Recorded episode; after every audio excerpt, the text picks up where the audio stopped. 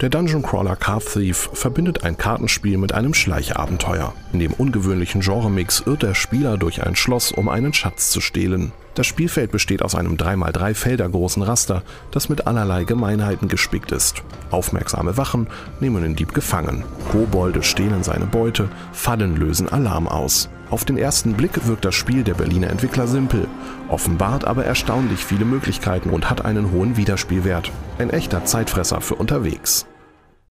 Im Hardware-Design-Spiel MHRD entwirft der Spieler eine CPU. Dazu muss er Schaltkreise aus Logikgattern erstellen und sich von einfachen Aufgaben zu komplexeren Strukturen steigern. Im Stil der 80er Jahre verzichtet der Spieler dabei auf die Maus und nutzt nur die Tastatur.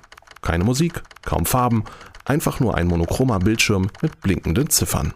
Klingt kompliziert?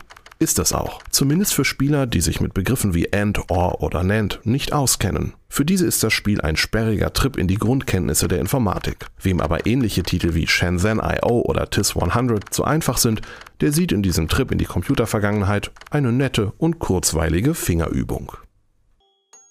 Im Rundenstrategiespiel Euclidean Lands erwartet den Spieler ein origineller Schauplatz. Statt auf Hexfeldern kämpft sein Krieger auf einem Würfel. Ähnlich wie der berühmte Rubik's Cube ist dieser auf mehreren Achsen drehbar.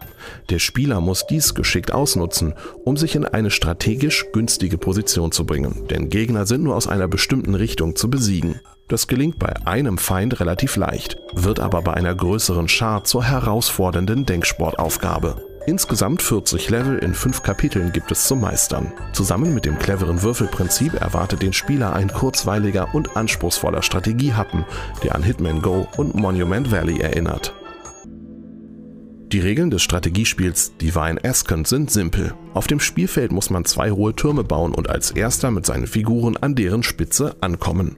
Der Spieler tritt dabei gegen den Computer an oder kämpft auf 24 Karten gegen maximal 6 Gegner im LAN. In 30 weiteren Solo-Missionen kann man besonders knifflige Aufgaben lösen. Das Spielprinzip funktioniert wunderbar als Gesellschaftsspiel. Einfach zu lernen, schwer zu meistern. Divine Ascent entpuppt sich durch die Figurenzüge und Turmbauten als kniffliges Logikpuzzle, das insbesondere im Solo-Modus den Kopf rauchen lässt. Auch ohne Online-Modus ist das Spiel eine gelungene Alternative für einen geselligen Spieleabend.